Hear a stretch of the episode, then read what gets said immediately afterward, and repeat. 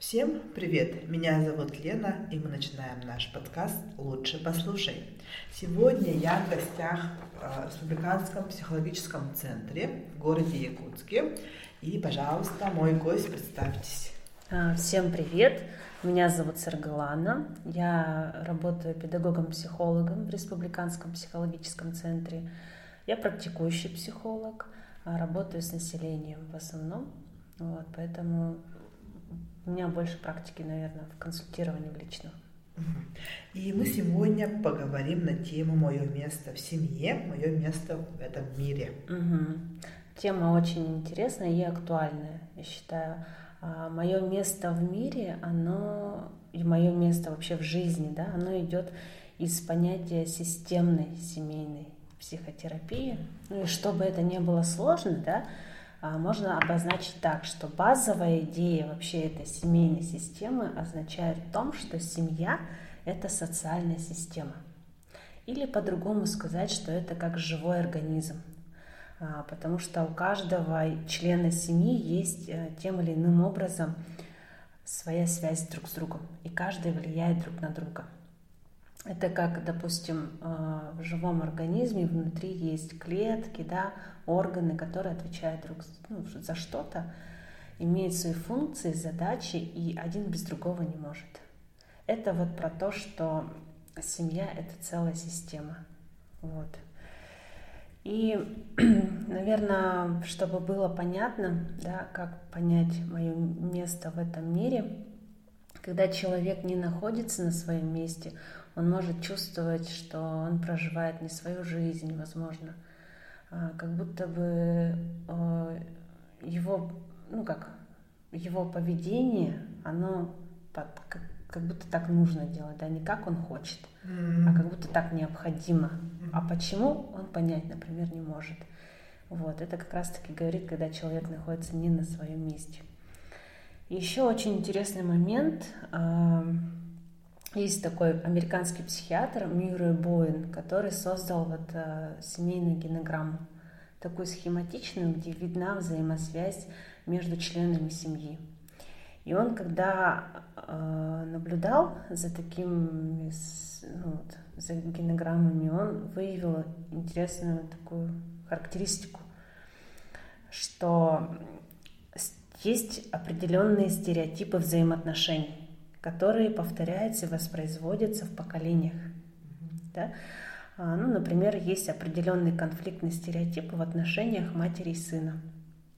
Если, например, этот конфликт не изживается в процессе взросления человека, а, если, допустим, этот конфликт остался неотработанным, да, и не отреагирован в психическом содержании именно вот этого сына, то этот, эта конфликтная ситуация в дальнейшем будет воспроизводиться уже дальше. Там, например, с его женой. А если и с женой не получится это отреагировать, то потом там уже с детьми, например. Вот, это интересный такой феномен э, стереотипов взаимоотношений. Вот как мне понять, ну вот, да, понять, что что-то идет не так? Mm-hmm. Возможно, я вот, может, ну вот так, да, в моих предках дело, mm-hmm. или как мне вот я вот сижу и думаю, допустим, наверное, вот что-то не то. Угу.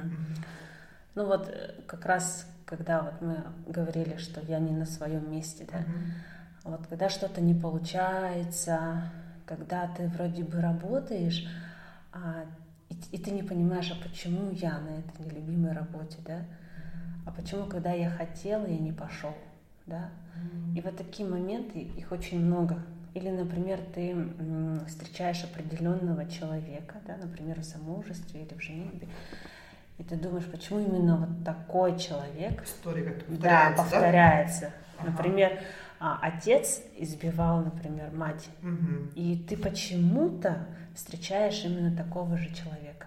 То есть, опять же, да, мы видим стереотип поведения, который был когда-то не отработан, допустим, у дедушки с бабушкой или у матери.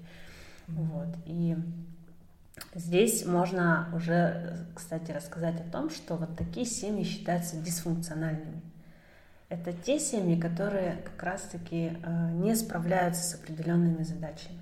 Mm-hmm. А уже функциональная семья, она считается та, которая, естественно, справляется с внутренними и с внешними задачами.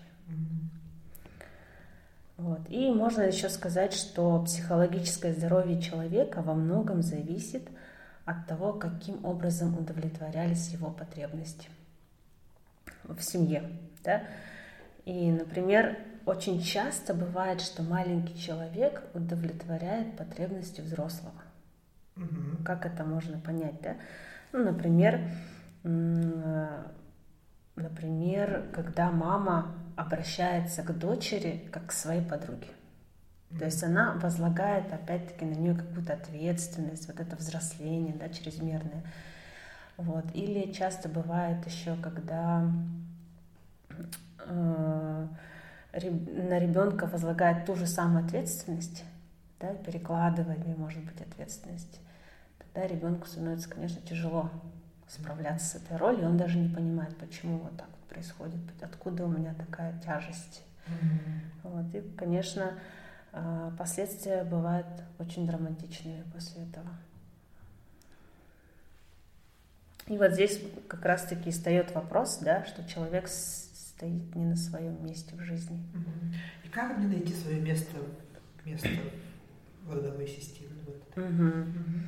А, тут может помочь а, семейный а, психотерапевт, например, да, когда он может увидеть эту взаимосвязь, он может посмотреть, а, откуда это все началось, да, вот. И встать на свое место это означает выполнять свои функции и обязанности в родовой системе. Mm-hmm. Когда ты понимаешь, что если я как сын выполняю функции отца, то тебе нужно будет перестроиться, да, пересмотреть вот эти функции, задачи, почему ты на себя когда-то взял это. Ну, конечно, это бывает очень неосознанно, потому что человек ну, не может понять, почему так происходит. Помогаю маме, ну, как бы, да, да, да, да. ей тяжело, да. да, допустим, я буду, вот возьму там, буду дрова, там, да, угу. лед, там, ну, допустим, угу. да, и таким образом я не пойду лучше играть, да, ага, да. и буду маме помогать. Мама же работает. Да. Ага. А еще, кстати, очень часто бывает, когда женщина говорит, вот мой муж ведет, а, как мой, как второй, третий ребенок, например, mm-hmm. да, очень частый случай же. Uh-huh. То есть она, получается, встает, когда женщина, э, ну, так скажем, ругает тещу или свекровь, uh-huh. да, uh-huh. то получается, она осуждает ее и встает на ее место. Uh-huh. На место, получается, мамы uh-huh. своего мужа. Uh-huh. И у них и они меняются местами, ну так, на подсознательном uh-huh. уровне. И получается, что она потом начинает воспитывать как будто своего мужа. Uh-huh. Вот. А муж, соответственно, не понимает, почему так происходит, у них начинается разлад в семье.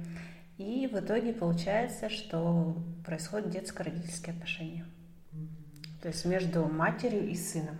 Ну, наверное, а, у, возможно, матери, мама умерла, рано умерла, да? Да. Ага, допустим, и не получила той ласки, которая угу.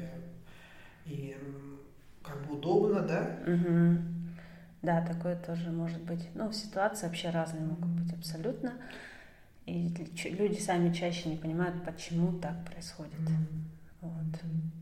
И вот я нашла почему. Ну, допустим, ага. да? Ага.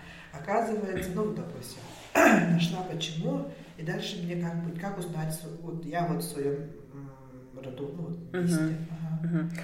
Вообще есть э, в семейной системе свои законы. Когда человек их понимает, он ну, и соблюдает, так скажем, эти законы, он может э, так, принести благо, так скажем, своему роду, своей системе вот. И эти законы какие? А, есть три основных закона. Это закон иерархии, закон принадлежности и закон баланса. И давайте рассмотрим. А, первый закон – это закон иерархии, когда старший имеет преимущество над младшим, а, родители перед детьми, первая жена перед второй. И это все на самом деле очень важно. Почему? Потому что когда это не учитывается – и младшие начинают, перестав, э, не, не, начинают не уважать старших, да, э, например, или когда дети начинают воспитывать своих же родителей, да? Mm-hmm. То есть здесь начинается такое нарушение. так в чем проявляется, собственно, это нарушение? В том, что мы не уважаем старших. Да? И идет это, конечно, проявление неуважения и гордыни. Вот. А чтобы преодолеть этот закон, здесь важно проявить какое-то уважение и благодарность. Вот. Ну, еще бывает, когда женщина приходит второй, да, она часто, допустим, гневается на первую жену. Ага. Вот. И, и тут... детей. Да, да. Вот. А здесь, конечно, очень важно все-таки принять и поблагодарить, можно сказать, и оставить ее, да? Вот. Угу. Второй закон – это закон принадлежности или замещения. А, здесь родовая система, как и все в природе, не терпит пустоты. Это о чем говорит? О том, что ну, не бывает а, свято место пусто не бывает, еще так говорят. Да? То есть мы все а, знаем, что в каждом, ну, многих в роду есть а, люди, про которых не принято говорить. Да? Ну, например, там алкоголики, наркоманы, или есть забытые люди. Память потеря. Да. Да, там убийцы могут быть. И часто люди могут стыдиться этого, да, и говорить, как будто бы их нет. Ага. И тогда закон срабатывает так, что это потом отрабатывает кто-то из близких. Ну, из следующих. Повторяет. Повтор... Да, кто может либо повторить, либо выполнить эту роль, потому что, а, как мы уже сказали, пустое место не, мог, не может оставаться. Mm-hmm. Вот. И здесь необходимо э, понять, что такой человек есть в этой системе, да, и он всегда будет. И необходимо вот вообще каждому человеку из родовой системы дать свое место. Вот я сейчас представляю вот древо, да, угу. родовое древо, да. которое есть у каждого человека, и там бывает, ну, пишут имена, дата рождения, угу. да, и иногда бывает, что, ну вот не пишут, ну, допустим, да. да ага, пропустили, не написали, да. допустим, да, забыли. Угу. Угу. А, и обязательно нужно вставить, да? Да. Ага. Имя, дату. Имя, дату, хотя бы просто дать место этому человеку. Mm-hmm. Несмотря на то, что каким он не был, что с ним не произошло. Абортированные дети тоже считаются важным а, моментом в жизни, прийти в эту жизнь. Mm-hmm. Да, они же не просто тоже так приходят. Обозначить, что просто даже, что они были в этой жизни, это уже имеет огромную роль. Mm-hmm. Да, дальше у нас идет следующий закон, это закон баланса. Ну, а подсознательно, на самом деле, интуитивно все знают про этот закон, да, баланс брать, давать. Но он может нарушаться э, таким способом, когда даю, но не беру, или беру, но не даю, или же не беру и не даю, да. И здесь, конечно, зная это, тоже можно его корректировать. Например, Часто бывает, женщины дают, дают, и стесняются, например, брать. Mm-hmm. Вот. А, мужч... а у мужчин часто стереотип это а, беру, но не даю. Да? То есть он все может как-то не компенсировать, вот эту, не видит женскую заботу, может быть. Mm-hmm. То есть это тоже может такое нарушение. Так должно быть, ну mm-hmm. как бы, да? Ага. Ну так и есть, как бы у многих. Ну, так, наверное, думают я. Ага. Ага. Ну вот. И вот, например, я вставила, ну вот, вставила всех в свой род, да, пересмотрела свой род, там вставила э, всех, всех, всех. И что дальше? Ага. Дальше ты э, живешь по своим обязанностям, по своим функциям, по своим задачам. И не делаешь лишнего да, то есть ты не осуждаешь родителей, потому что какими бы они ни были, они подарили тебе самое главное, это твою жизнь. И вот это уважение, а, баланс, да, когда ты не даешь лишнего, но в то же... Ожидают ли мне каких-то изменений, ну, допустим? Да. А вот, ну вот ага. сижу, Ну, может быть, э, там, сила рода, ну, я не знаю, там, что откроется у меня, ну, вот, uh-huh. какие-то мои способности. Или, uh-huh. Такое может быть? Нет, смотри, как это может быть. Это может быть, например, вернемся к тому примеру, когда жена встала на место матери. Например, она стала выполнять функции жены, соответственно, будет изменение в поведении мужчины. То есть он уже не будет воспринимать ее как мать, во-первых. Во-вторых, он будет видеть ее как жену, и, соответственно, его поведение изменится, и тут могут быть э, какие-то разногласия, потому что тип поведения поменялся. А это же непривычно, потому что раньше, допустим, целых 10 лет было вот одно и то же поведение, а тут раз тебе принес букет цветов, например. Ну, конечно, это ну, удивительно может быть. А, изменения могут быть как в хорошую сторону, так и для, допустим, изменения, они могут быть в негативном ключе, но это не значит, что это плохо, это значит, что идет какое-то развитие событий. Mm-hmm. Да, это не всегда плохо. Вот, поэтому изменения, да, будут, в любом случае. И, наверное, будут даже изменения у моих детей, да?